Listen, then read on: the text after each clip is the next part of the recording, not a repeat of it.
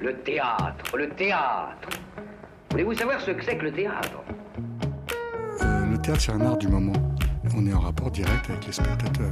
Pièce détachée, il faut que le théâtre présente une autre forme, une autre manière de vivre. Tous les lundis de 20h à 21h. Finalement, le théâtre n'existe que par le regard du spectateur qui le fabrique. Sur Radio Campus Paris. Le théâtre est pour tout le monde, pour vous comme pour les autres. Faut pas être exclusif. Bonsoir à toutes, bonsoir à tous, bienvenue dans Pièces détachées, l'émission consacrée aux arts vivants en Ile-de-France sur Radio Campus Paris.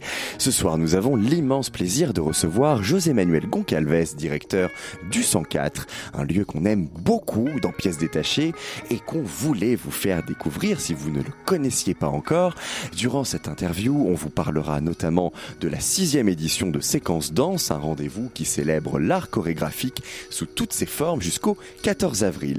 Au programme des chroniques en deuxième partie d'émission. Ce grand besoin de respirer, un spectacle d'Erika Guy présenté au théâtre de Belleville jusqu'au 1er avril. Hugo, l'interview, un spectacle conçu par Yves-Paul Denielou et mis en scène par Charlotte Herbeau, présenté au théâtre Essaillon jusqu'au 1er mai. Et dans le cadre de notre rubrique Au théâtre ce soir avec, on vous présentera Miracle en Alabama, un texte de William Gibson, adapté et mis en scène par Pierre Présenté actuellement au théâtre La Bruyère. Et durant cette émission, je serai en compagnie de Chloé Debroca, Camilla Pizzichillo, Tessa Robinson et Théo Albaric à la réalisation. Pièces détachées, les arts vivants à la radio. Chloé vient de vous le dire, les arts vivants à la radio. Du coup, voilà, on vous le répète, Pièces détachées est une émission consacrée aux arts vivants. Mais avouons-le, on vous parle, sans faire mon monsieur hyperbole, à 90% de théâtre. Seulement 10 petits pourcents ce qui n'est pas rien parfois, n'est-ce pas, les agents d'acteurs, 10 petits pourcents consacrés aux autres disciplines qui font le spectacle vivant, parmi lesquelles la danse. Dans la hiérarchie du secteur, parce qu'il y en a une, quoi qu'on en dise, le la danse est en deuxième position, du moins c'est à elle qu'on pense le plus souvent après le théâtre. En soi, du coup, notre émission, elle reflète plutôt bien la réalité. À l'art dramatique, la première place, aux autres, celle qui reste. Mais pourquoi? C'est la question que je me suis posée vendredi soir en sortant du spectacle Plexus au 104, chorégraphie d'Aurélien Bory pour Kaori Ito, un bijou, une création magnifique, somptueuse, divine, majestueuse. Arrêtez-moi, sinon je pourrais continuer jusqu'à la fin de cette émission, ou plutôt de cet édito. Au moins, rarement un spectacle de danse m'aura fait un tel effet parce que le plus souvent, en tout cas ce que j'ai vu jusqu'à présent en danse, je trouve ça abstrait, conceptuel, intellectuel, réservé aux initiés. Arrêtez-moi là aussi parce que je pourrais continuer pour résumer, je trouve ça un peu chiant. Et j'en oublierai presque que les corps et les prouesses dont sont capables les interprètes et la performance, c'est le mot que j'associe instinctivement à la danse. Avec Plexus, on est servi niveau performance, niveau danse. Dans l'imaginaire collectif, la performance est au cœur du spectacle vivant, toutes disciplines confondues. Ce sont des prouesses que le public attend, corporelles, vocales, oratoires. Le théâtre serait-il donc plus performant que les autres arts vivants? Je ne pense pas, lui aussi peut être abstrait, conceptuel, intellectuel, réservé aux initiés et parfois chiant, mais pourquoi prédomine-t-il alors? José Manuel Goncalves, est-ce que vous savez pourquoi? Tout d'abord parce que c'est l'histoire, c'est le, théâtre qui a fondé aussi la cité. Donc le théâtre, ça a été, euh, au début on ne savait pas qu'on faisait du théâtre, on se réunissait et pour au fond euh, raconter des histoires et faire passer des messages, qui étaient des messages dont on a dit politiques par la suite, euh, on, a, on a commencé à construire des histoires. Le théâtre, ça vient de théâtron, l'endroit d'où on regarde et l'endroit d'où on parle. Donc c'était ça l'idée, c'est simplement une, assemblée qui se réunissait pour écouter des gens qui racontaient des histoires. Donc c'est tout simplement parce que c'est un peu l'origine de la représentation, au fond, le, le théâtre. C'est pour ça que, au final, ça, ça continue de perdurer. D'ailleurs, même aujourd'hui, quand on, quand on parle de modernité, c'est marrant, on met pas le théâtre dedans, dans les formes contemporaines, alors qu'en fait, le théâtre continue de, de, de perdurer, d'exister, de faire passer des messages politiques, mais aussi de réaliser des, des formes très performatives qui échappe au fond à toute catégorie. Parce que théâtre, il faudrait mettre un S pour, euh, pour au fond euh, saisir un peu ce qu'on retrouve derrière ce, ce, ce vocable. Donc je dirais c'est c'est le sens de l'histoire. Ça continue d'être une forme qui est une forme qui parle encore euh, aujourd'hui et qui vient de notre histoire, de l'histoire du spectacle vivant aussi. Une forme qui parle plus que les autres formes, comme la danse par exemple? Oui, ça parle plus parce que ça s'est constitué sur la prise de parole. Donc le théâtre est né de la prise de parole euh, et surtout de l'écoute qui était donnée aux citoyens qui venaient écouter en fait des, orateurs qui racontaient les ambitions pour la cité, la manière dont on voulait au fond construire la, cité. Puis après il y a eu euh, y a eu échange. Donc c'est c'est au départ un art de la parole Sauf qu'on a appris euh, depuis qu'on pouvait, au fond, dire des choses sans parler. Et c'est la force de la danse. C'est-à-dire que le corps pouvait raconter des choses, pouvait, chez nous, dire des choses, même d'un point de vue euh, politique, sans que pour autant ce soit des mots. Ça pouvait être des gestes, mmh. ça peut être des formes. L'art contemporain nous l'a, nous l'a montré. Et donc, il y a d'autres manières de prendre la parole et de faire passer euh, des idées. Et c'est ce qui arrive avec toutes les autres formes qui sont arrivées, y compris, y compris le nouveau cirque, par exemple. Je disais dans mon édito associer le mot performance à celui de danse. Vous, quelle association vous feriez? Pour moi, c'est un, pour moi, c'est un art du déplacement avec tous les jeux de mots. C'est-à-dire, c'est un art où l'enjeu est de faire se déplacer le corps dans un espace et d'arriver à susciter une émotion, une idée par ce déplacement. Alors parfois, euh, euh, c'est très dansé et parfois ça ne l'est pas. Euh, et parfois, ça peut être d'ailleurs très performatif sans être euh, dansé. Parce que souvent, performance, on l'associe ça à la dimension euh, euh, euh, euh sportive. Mais mm -hmm. on sait aussi que dans l'histoire de l'art contemporain, la performance était au fond un, une chose qui était lancée d'un premier jet, d'un jet comme ça avec des, des, artistes qui se retrouvaient face à un public et qui n'était pas reproductible. Et alors que la performance, très souvent, elle continue d'être très liée à la question du corps, de l'engagement du corps. Il y a, il y a une, il y a une prise de parole du corps euh, très forte. C'est ça la performance. Donc j'ai envie de dire, dans tous les arts, en fait, il y a une dimension euh, performative. Dans le théâtre, quand vous avez un comédien qui est capable, euh, qui est capable de jouer seul pendant deux heures et demie, c'est une performance. Enfin, pour moi, je, moi, retenir un texte pendant deux heures et demie et être capable de partager. Je suis d'accord avec, vous, je vais l'intégrer voilà. dans ma liste. Oui. Voilà, donc c'est une performance pour moi. Donc euh, voilà, la performance, c'est qu'à un moment, il y a un engagement qui, un engagement physique, et qui fait que du coup, on dépasse la seule question de la représentation. Alors si mes calculs sont bons, Séquence Danse a été initiée en 2013. À quel point le contexte était favorable à la mise en place de ce rendez-vous? Pourquoi est-ce que vous ne l'avez pas lancé dès votre arrivée au 104 en 2010 Parce qu'à la fois, il fallait être ambitieux et modeste ambitieux, c'est-à-dire qu'on voulait absolument que les artistes qui sont présentés au 104 sont les mêmes artistes qu'on peut retrouver dans les grands musées, dans les dans les lieux monothématiques d'une certaine manière, mmh. les musées pour la danse peut-être le théâtre de la ville ou, euh, mmh. ou Chaillot et pour le théâtre l'Odéon, le théâtre de l'Odéon. Donc on devait retrouver les mêmes choses. Simplement Donc ça euh, demande du temps. Voilà, ça demande du temps mais surtout ce que je voulais c'était pas que d'un seul coup au fond, on affirme déjà la volonté d'imposer la danse. On voulait dire il y aura de la danse qui sera du même niveau, mais dans un premier temps, on va vous la présenter comme ça, disséminée dans la programmation, comme on le fait pour tout le reste. Et puis on s'est rendu compte qu'il y avait, tout d'abord, il y a des artistes qui produisent beaucoup et il y a une créativité extrêmement forte dans ce, dans ce champ-là. Ça, c'était pour rendre compte de ça.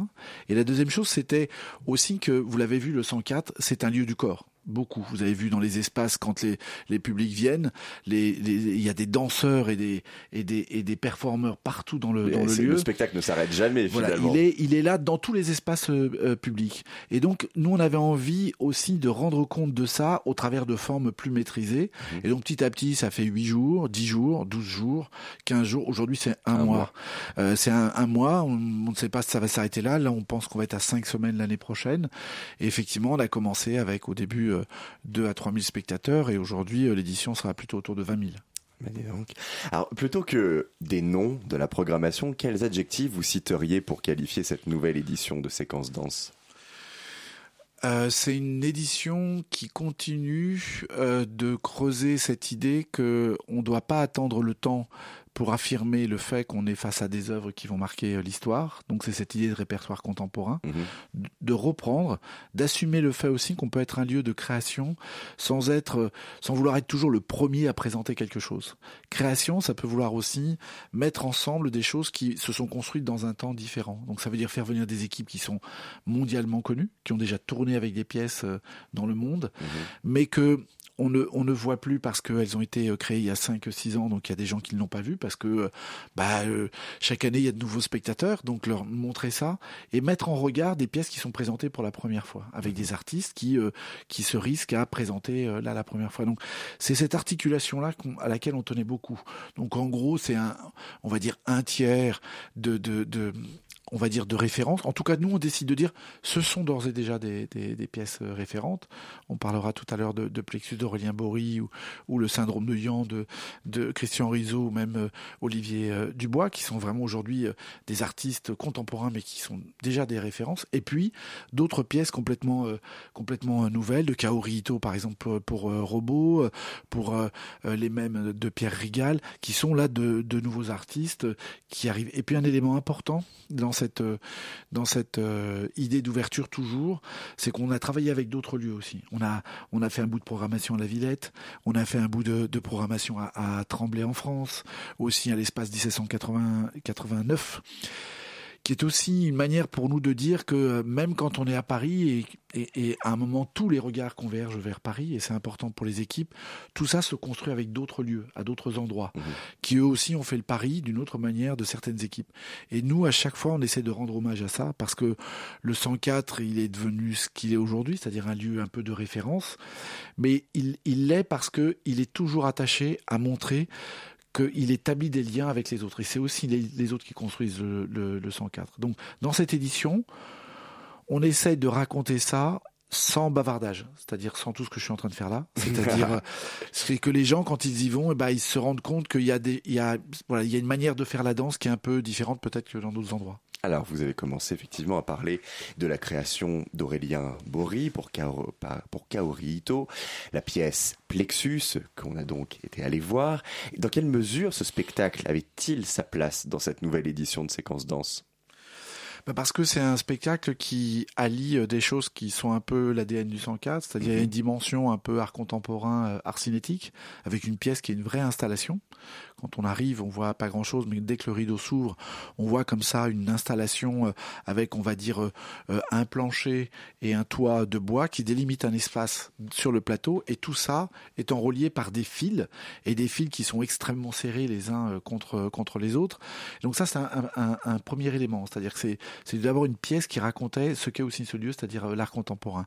La deuxième chose, c'est qu'il y a une interprète exceptionnelle qui a dansé dans pas mal d'autres chorégraphies avec d'autres chorégraphes, qui est Kaori Ito, et qui, doit avoir un- une maîtrise de son art au point, au fond, d'aller se glisser dans ce dispositif scénique pour faire pas simplement euh, au fond des pauses, mais faire vivre euh, cette, euh, cette, structure. Dans une relation entre la structure, le son qui est, qui est ramené et la lumière qui vient là créer à chaque fois des espaces qui s'ouvrent de manière absolument euh, euh, incroyable. Donc pour nous, cette pièce, elle est très emblématique au fond de ce qu'on cherche à chaque fois, c'est-à-dire euh, relier des univers qu'on sépare ailleurs et qui se rassemblent à cet endroit-là.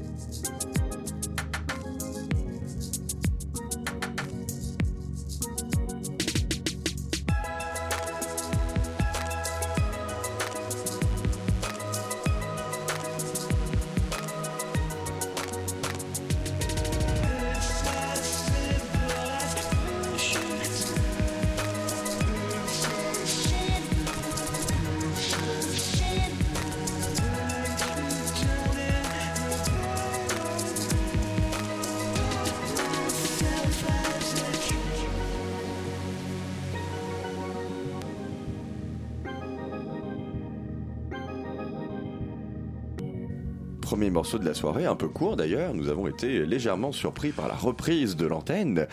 Le morceau Wave Step, l'artiste Blank Banshee, l'album oh, l'album Zero, pardon, excusez-moi, nous sommes toujours en compagnie de José-Manuel Goncalves, directeur du 104.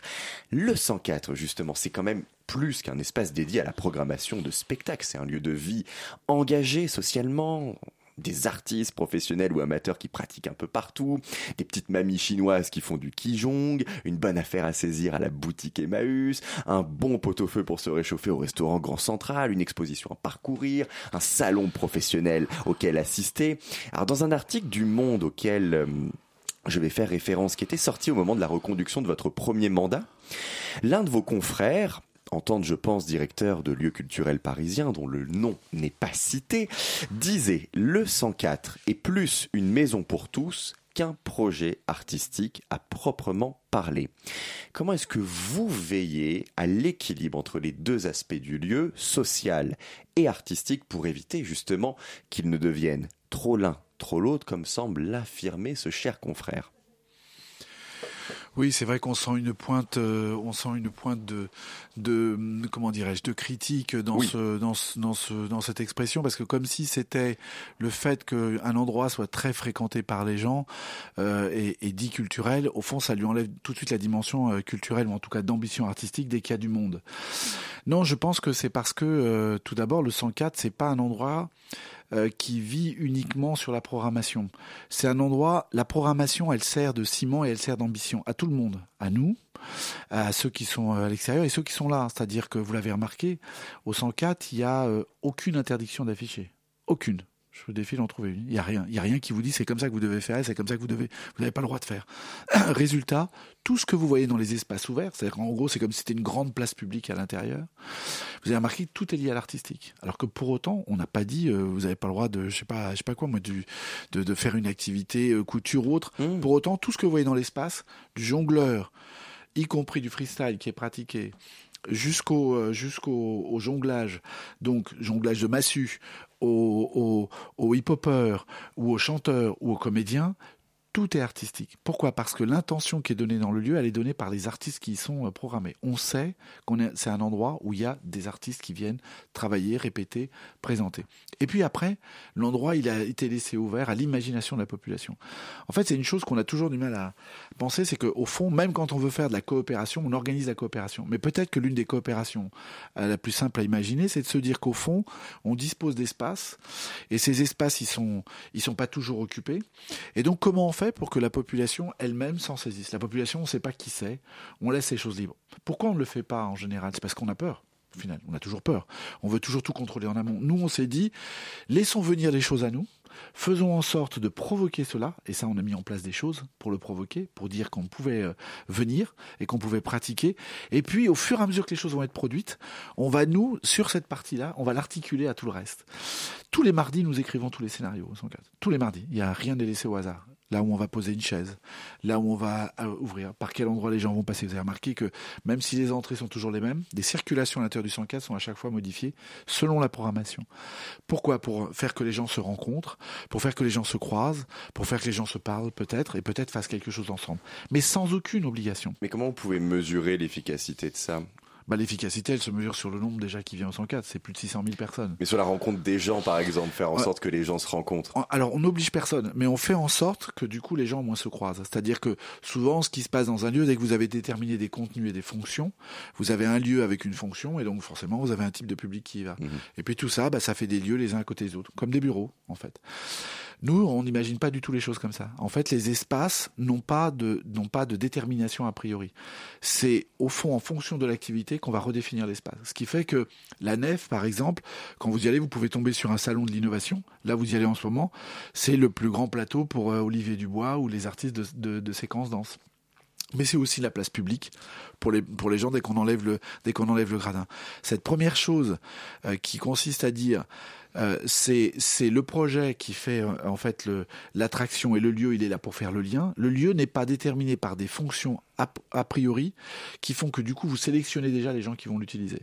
Donc dès que les gens ils arrivent, alors il y a des choses qu'on fait, hein, c'est qu'il y a des espaces techniques qu'il faut à minima pour les artistes. Mais par exemple, les artistes quand ils viennent chez nous, même les plus grands, sur leur contrat, il n'est pas indiqué la salle où ils vont jouer il est indiqué la fiche technique qu'il nous demande, et nous, deux mois avant, en fonction de tout ce qui va arriver, parce que les choses n'arrivent pas en même temps, on va le positionner dans tel ou tel endroit pour répondre à sa fiche technique, mais surtout répondre à l'animation euh, générale euh, du lieu. Alors évidemment, ça oblige à une construction euh, extrêmement rigoureuse tous les mardis au fond, la liberté, ça s'organise, quoi. c'est ça que ça veut dire. Et, et, et on, on, y tient beaucoup. Donc, les gens qui viennent répéter dans l'espace public, bah, il y en a qu'on connaît parce qu'à force de venir, et puis il y en a le plus grand nombre, on les connaît pas. Le bouche à oreille maintenant fonctionne. On est sur tous les spots. Euh, enfin, dans le monde entier, ça circule qu'on peut tout à fait. Euh, on n'est on pas obligé de on n'est pas obligé de réserver à l'avance pour pouvoir répéter. Donc vous avez parfois des professionnels qui répètent là, en plein milieu, parce qu'au final ils ont trois heures d'entraînement, ils ont envie de le faire là, et puis après ils passent euh, à autre chose. Et puis vous avez d'autres salles aussi qui sont possibles pour les amateurs. Donc il y a, y a l'ensemble du processus, mais sans qu'au fond, c'est comme si on n'imposait pas, mais on suggérait. Alors après, les gens, euh, il y a les influences réelles. Quand vous êtes dans la rue, vous n'allez pas arrêter quelqu'un pour dire, au fait, euh, je voulais te dire, euh, là, ce que tu portes, ça m'intéresse vachement, tu m'as influencé. Vous ne le dites pas mais pour autant vous avez été influencé. Mmh. Ça, ça m'intéresse. Qu'est-ce qui se passe en général? C'est que dès que vous êtes, euh, dès que vous avez un contenu euh, dans un dans un lieu, un espace, n'importe où, au final, et eh ben au final ça évacue tous les autres parce que on est on les réserve toujours à ceux pour lesquels on a déterminé. Nous, on considère que il y a des choses qui sont déterminées, les spectacles, les, les, les, installations. Et puis il y a un espace qui est un espace qui lui peut tout à fait. Avant c'était un endroit pour attendre, pour aller vers les contenus. Nous, on s'est dit, bah, plutôt que d'attendre, faisons en sorte que les gens puissent s'en saisir. Donc, on a mis en place des, des signes. Et donc, les gens construisent eux-mêmes leur, leur endroit. Vous avez vu, c'est leur plateau, leur mini plateau. Ils mettent des, au, au, au sol, euh, ils utilisent une chaise, un banc. Vous avez remarqué que rien n'est vissé au 104. Mmh. C'est pas par hasard. Euh, normalement, c'est interdit dans l'espace public. Donc nous, tout est mobile. Les gens peuvent s'en servir. Vous avez des panneaux, par exemple, des panneaux euh, qui servent de miroir. Pareil, les gens peuvent les déplacer. C'est eux qui déterminent l'espace. Et donc à partir de là, si vous voulez, les uns, c'est comme dans la, comme dans la, dans la vie de tous les jours. Les uns et les autres se regardent, s'observent. Quand vous avez des danseurs de tango qui dansent à côté des crampeurs, forcément, si vous vouliez programmer le fait que des danseurs de tango répètent à côté des crampeurs, vous êtes, vous êtes grillé. C'est pas possible. Par contre, si vous dites c'est possible, mais c'est pas nous de le décider, mais on va construire les conditions pour ça, ça se passe. Tout simplement, ça se passe. Et puis, ils s'influencent, comme dans la vie de tous les jours. Moi, je vois bien comment certains danseurs de tango, aujourd'hui, dans certaines techniques, ont pris au, au hip-hopper qui était à côté et comment ils s'en sont inspirés. Au fond, ce qu'on veut, c'est rendre les choses possibles. On veut rien imposer, mais que ce soit possible. Et surtout, ce qu'on veut pas, c'est que ce soit interdit. Si vous imaginez les 104 comme une créature animale à l'intérieur de la forêt des structures culturelles parisiennes, vous l'imaginez comment? Comme un animal. Ouh là là là là là. Alors, je sais pas, un, animal à plusieurs pattes, à plusieurs euh, têtes, et puis surtout euh, un animal qui avance en fonction, euh, en fonction de ses pulsions, de ses, de ses désirs, et, et, pas un animal qui, qui sait exactement et qui, sortant le matin euh, de son, de son, de son abri, euh, ne sait pas exactement vers quel abri il va aller à la fin de la journée. Mais il existe cet animal ou pas Ou c'est un animal que vous venez d'inventer là, qui s'appellerait le 104 euh, Non, je crois que je crois que en fait, en plus le 104 c'est vraiment un, c'est c'est un état d'esprit, une manière de faire. Le 104 il est reproductible dans l'état d'esprit. Supposons, prenons euh, un, un, théâtre, on va pas donner de nom, mm -hmm. mais imaginez un instant euh, que ce théâtre, qui en général fait du théâtre, donc un, un hall d'accueil. Ce hall d'accueil en général il ouvre deux heures avant le spectacle, au moment où la billetterie ouvre. Pour autant, ce lieu d'accueil, dès le matin il est tout à fait ouvert, il est disponible ce lieu d'accueil. Imaginez un instant que ce lieu d'accueil, on dise les portes sont ouvertes et on se dit tiens, pendant ce temps où moi je ne vais pas attendre le public puisque ça ne vient que le soir, je décide de le mettre à disposition de la cité. Mise à disposition, soit vous appelez pour dire bah vous pouvez répéter, vous pouvez faire de la couture, vous pouvez faire ceci, faire cela aux gens du quartier, ou vous leur dites bah venez, nous on est là pour que les gens se respectent les uns avec les autres et. Mais en fait le 104 c'est rien d'autre que ça en fait. Hein. Mais ça s'organise un peu.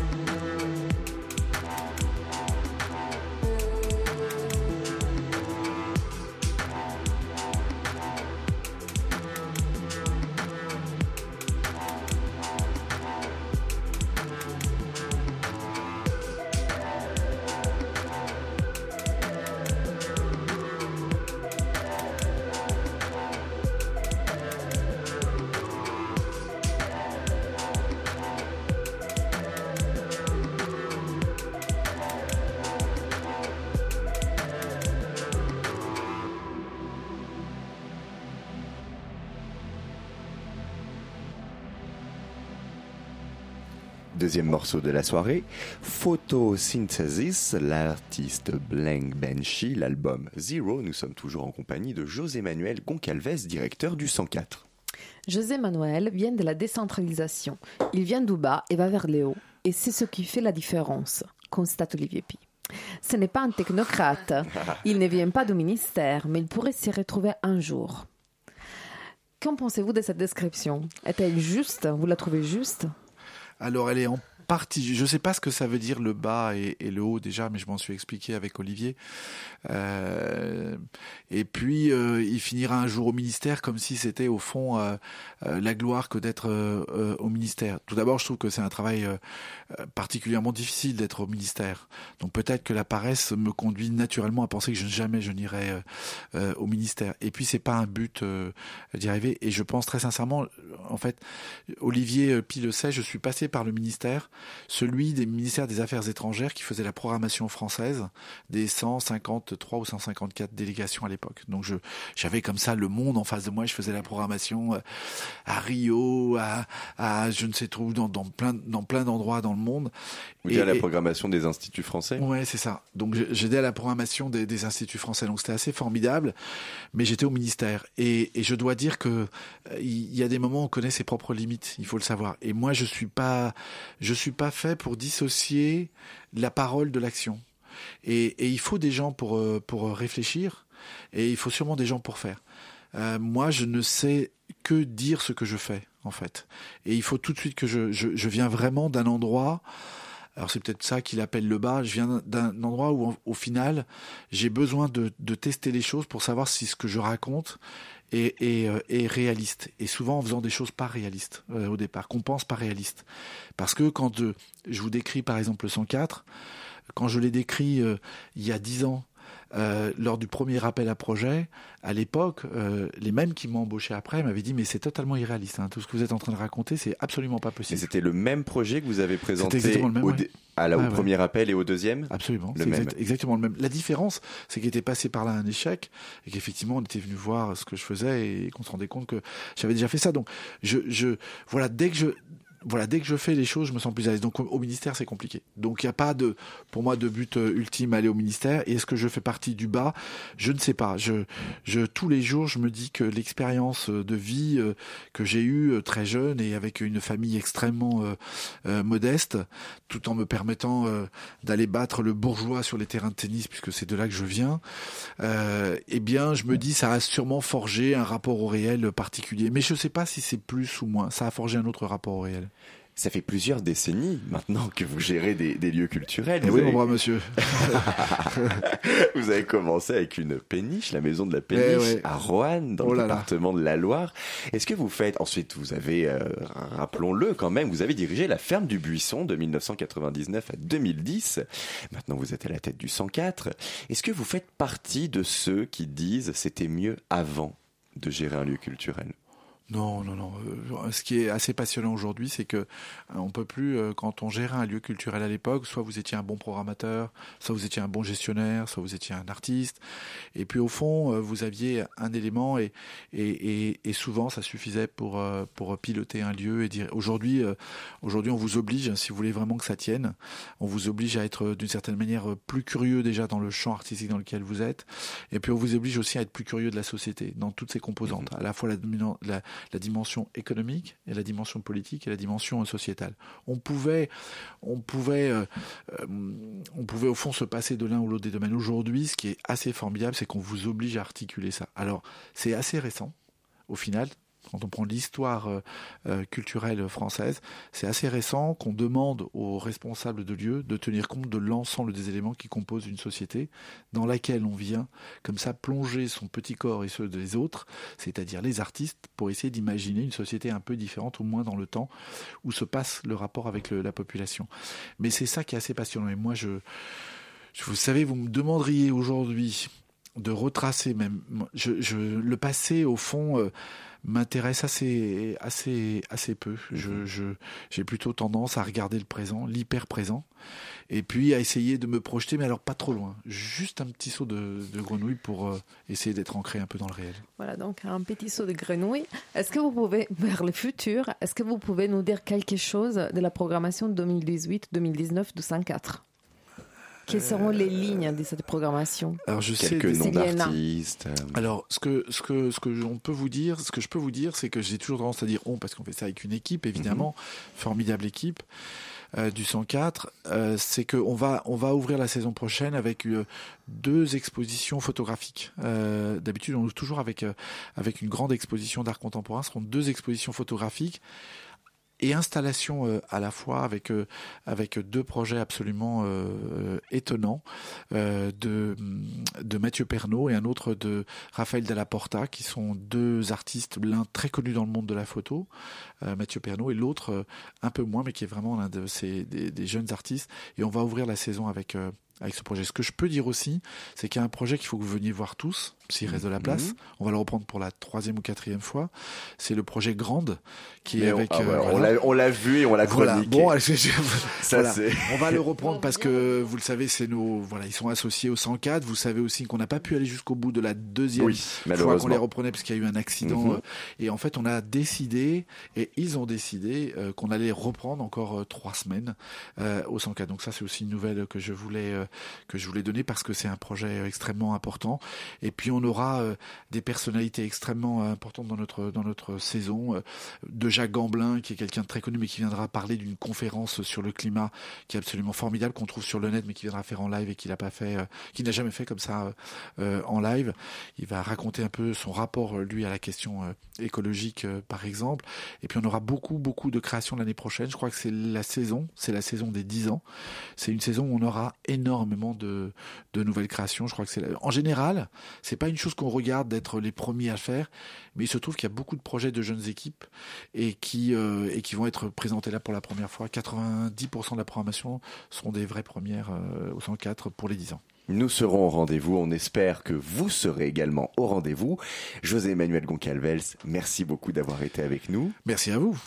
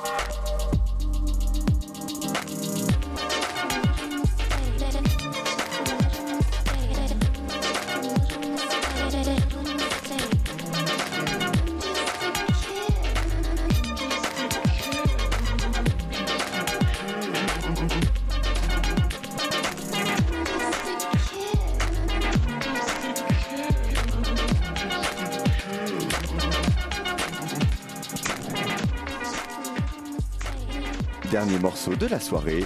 Teen Pregnancy, l'artiste Blank Banshee, l'album Zero, tout de suite le tour de table de l'actualité théâtrale de la semaine. Il s'agit d'une, il s'agit d'une, d'une, d'une histoire, euh, c'est-à-dire qu'en fait, il s'agit plus d'un, d'un concept d'histoire. Au programme, ce grand besoin de respirer, un spectacle d'Erika Giuswick présenté au théâtre de Belleville jusqu'au 1er avril. Hugo l'interview, un spectacle conçu par Yves-Paul Denielou et mis en scène par Charlotte Herbeau, présenté au théâtre Essaillon jusqu'au 1er mai.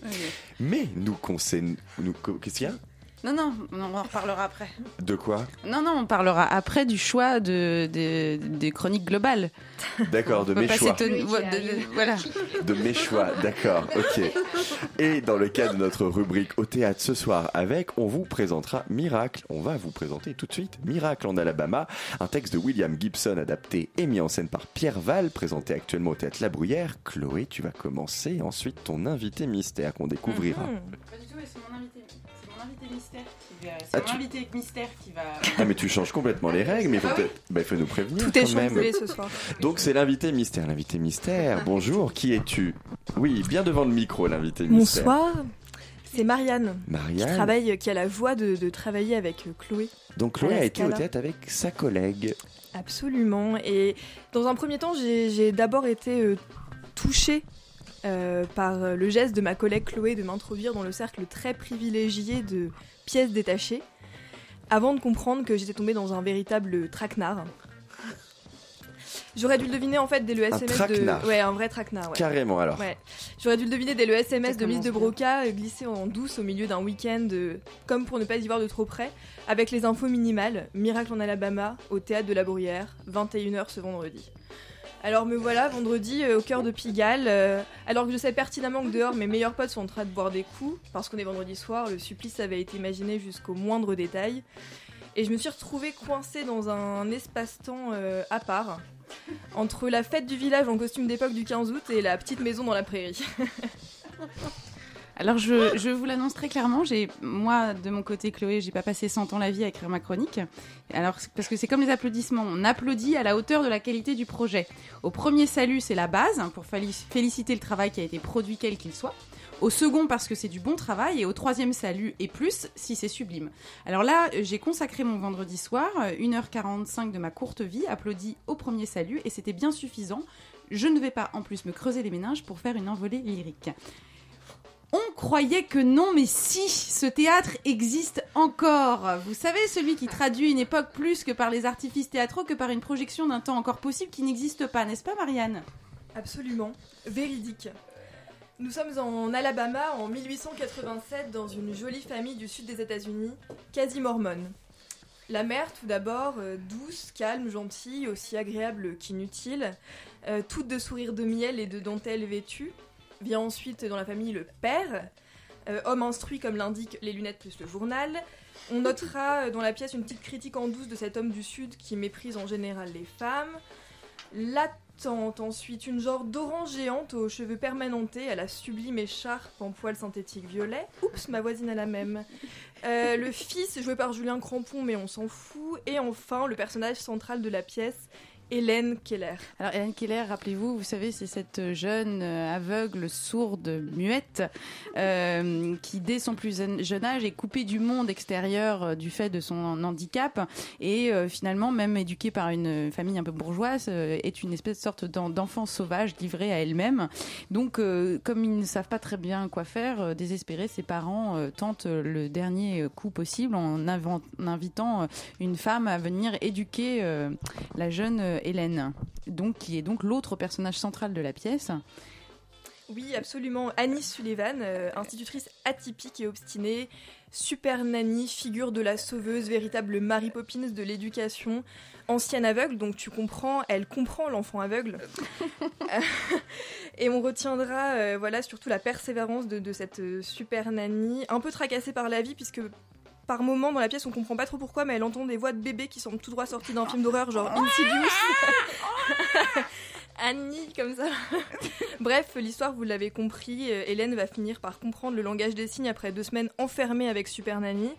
On retiendra surtout les magnifiques scènes de battle de purée, de jet de petites cuillères. On retient quand même pas mal de choses là. C'est Ouais. l'expo- on retient, on retient, on Ouais, ouais, retient. ouais, Ça ouais, t'a quand même marqué comme spectacle.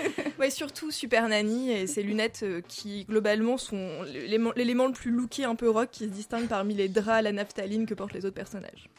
Euh, tentative quand même d'audace théâtrale, une sorte de maison de poupée encastrée euh, dans le décor, mais audace vite balayée par le son off tchou-tchou de la locomotive qui entre en gare. Donc vous l'aurez compris, les effets visuels et sonores étaient dignes de ceux de l'arrivée du cinéma parlant du début du siècle. Pour résumer le tout, nous dirions, je dirais que j'ai moins perdu mon temps quand j'ai pris conscience que je profitais de ce désastre pour prendre quelques leçons d'éducation pour mon fils. Ça, au moins, c'est cadeau. Exemple, on mange à table et on participe à la conversation familiale, même si on est aveugle, sourd et muette. Pense à cette petite Hélène Keller, mon chéri, et finis ta purée. Pour conclure, je dirais que je trouve dommage, car le sujet d'une femme qui est quand même devenue ensuite une sorte d'icône, genre Simone Veil de son époque, cet aspect-là n'apparaît absolument pas. On ne laisse finalement place qu'à l'anecdote du passage d'une éducation sauvage à celle des codes de bienséance. La bonne nouvelle, c'est que certains spectateurs étaient en larmes à la fin. Touché certainement par le réalisme télévisuel de la pièce, par là même euh, accessible. Et donc voilà, il faut donc des spectacles comme cela pour que certains continuent de venir au théâtre. Je pose la question. En tout cas, pour ma part, pour notre part, avec Marianne, il en est terminé des ça se trouve, ce sera bien.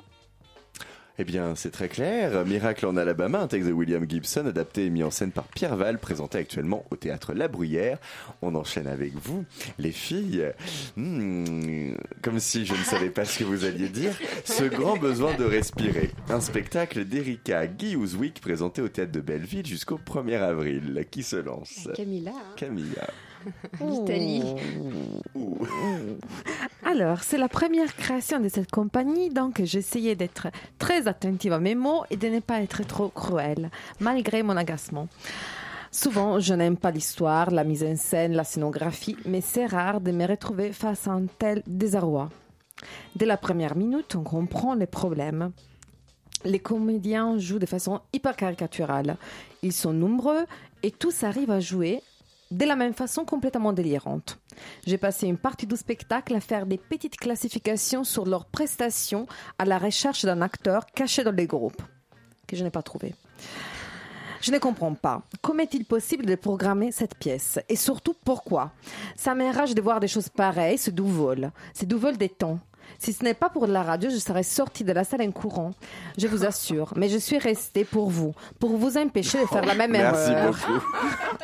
Camilla. Parce que, d'accord, il y a les thèmes, c'est vrai, la maladie est un sujet pornographique dans notre société. Décider de le traiter n'est sûrement pas un choix facile. Mais croyez-moi, je suis sensible à la maladie.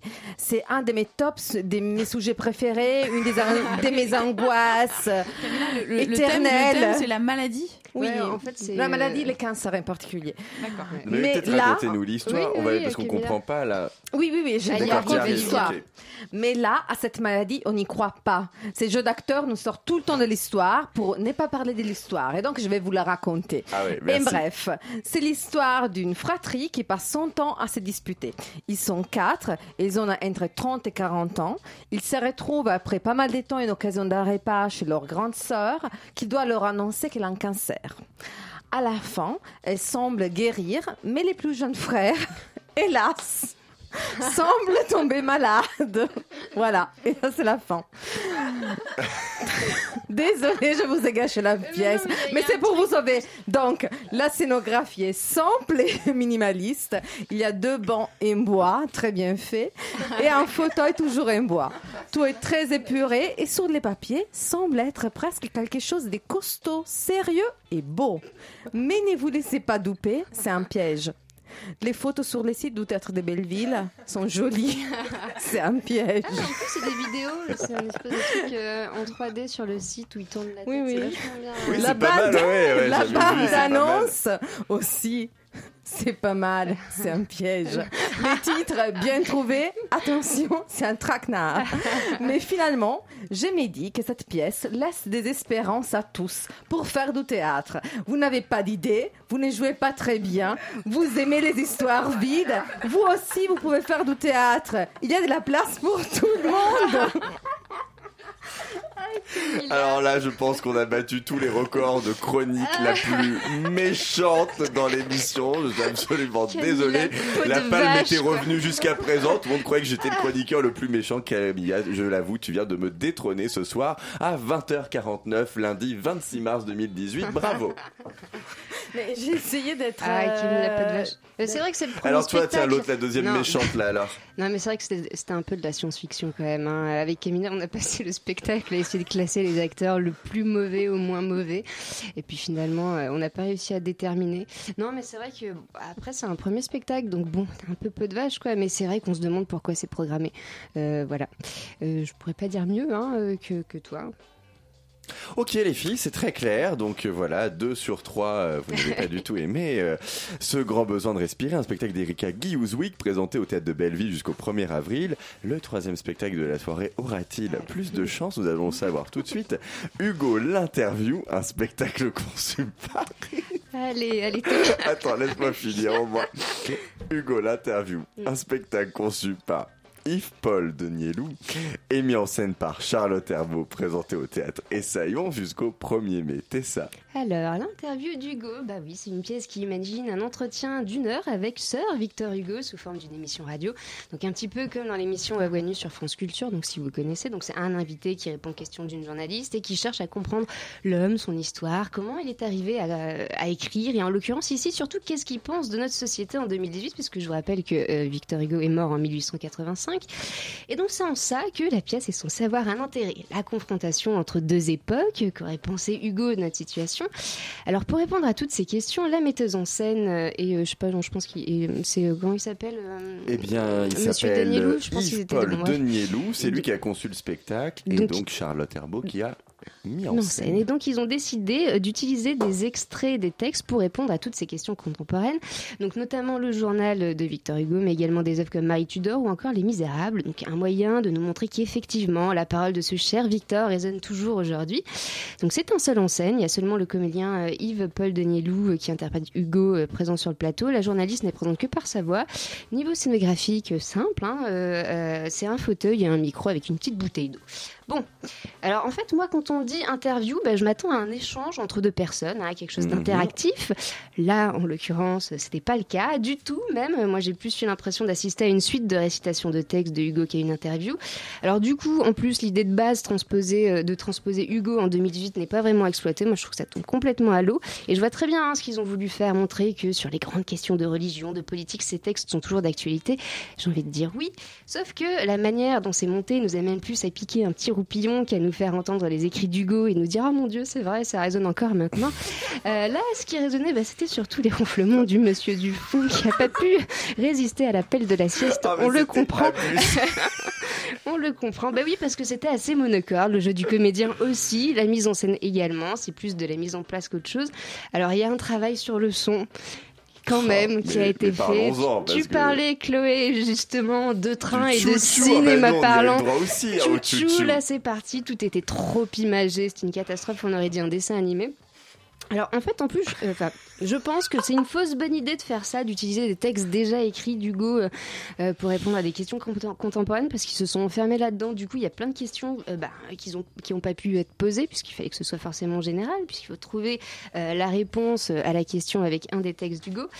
Euh, voilà, moi, finalement, j'avais plus envie de voir une création à partir des textes d'Hugo, euh, de ce qu'il aurait pu dire, des choses plus précises, j'en sais rien. Moi, Euh, voilà, ce qu'il pense de la mise en examen de Sarkozy ou, du dernier single de Mylène Farmer. Enfin, quelque chose qui me surprenne, en tout cas, pas juste une question hyper générale avec une réponse hyper attendue d'un de ses écrits. Voilà, je trouvais ça un petit peu dommage et un peu surfait. Ouais, non, mais ce qui est très dommage, tu le disais, c'est que Hugo, l'interview, bon, bah, on s'attend à une interview, et le fait que la présentatrice soit pas présente physiquement, eh bien, c'est assez gênant. De temps en temps, pouf, on a cette voix une très qui métallique euh, qui arrive d'on ne sait pas où et qui pose les questions. Et puis en plus, les textes, ils durent euh, avec des extraits qui durent un quart d'heure. Non, mais c'est qu'on n'est pas du tout justement dans une interview. L'interview, c'est l'idée du question-réponse où euh, on essaye de limiter un peu le temps de parole euh, de l'invité pour rebondir, pour rendre la chose vivante. Là, si on a un invité comme ça, ben, ça donne ce qui s'est passé, ça Ah, donne j'ai le. oublié à la fin, c'est vrai qu'il y avait euh, les, les auditeurs qui laissaient un Ah message. oui, non, mais oui, non, mais oui. Après, après, oui, il y a eu la tentative de faire réagir des euh, faux auditeurs qui voulaient poser des questions à Victor Hugo. Bref, euh, ça ne fonctionne pas trop. Mais ce qui, mais, mais ça, à la limite, bon, enfin, déjà avant, ça ne fonctionnait pas, donc On que ça, ça surpris. arrive. Bon, on se dit, c'est ok, c'est pas grave. Mais quand même, ce qui est plus plus embêtant, cette histoire d'interview qui ne fonctionne pas, alors pas que le spectacle s'appelle Hugo l'interview.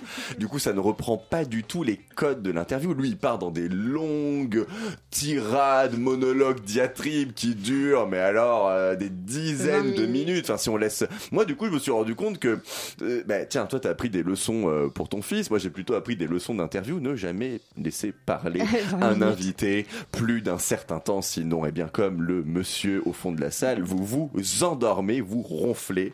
Euh, une Ah, le pauvre. Ah, il avait bien raison.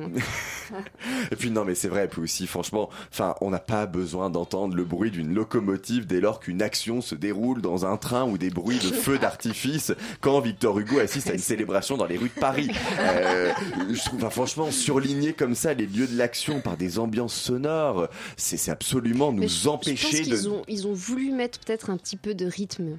Tu vois, je me Oui, suis dit ça. probablement, mais Sauf que- clairement, on ne va pas chercher le rythme dans des ambiances sonores qui euh, sont plutôt agaçantes, comme je le disais. Ça vient surligner l'action et toi, ça t'empêche de t'évader juste en écoutant euh, les mots et en imaginant par toi-même l'ambiance. Euh, Tous dans nos têtes, on est en mesure de s'imaginer un chou-chou ou euh, des feux d'artifice. Euh, voilà. Donc, euh, c'était Hugo l'interview. Il paraît qu'apparemment, euh, t'as vu à la fin de, de la pièce, ils disent que ça va être la suite. Il y aura, ce sera Edmond Rostand l'interview.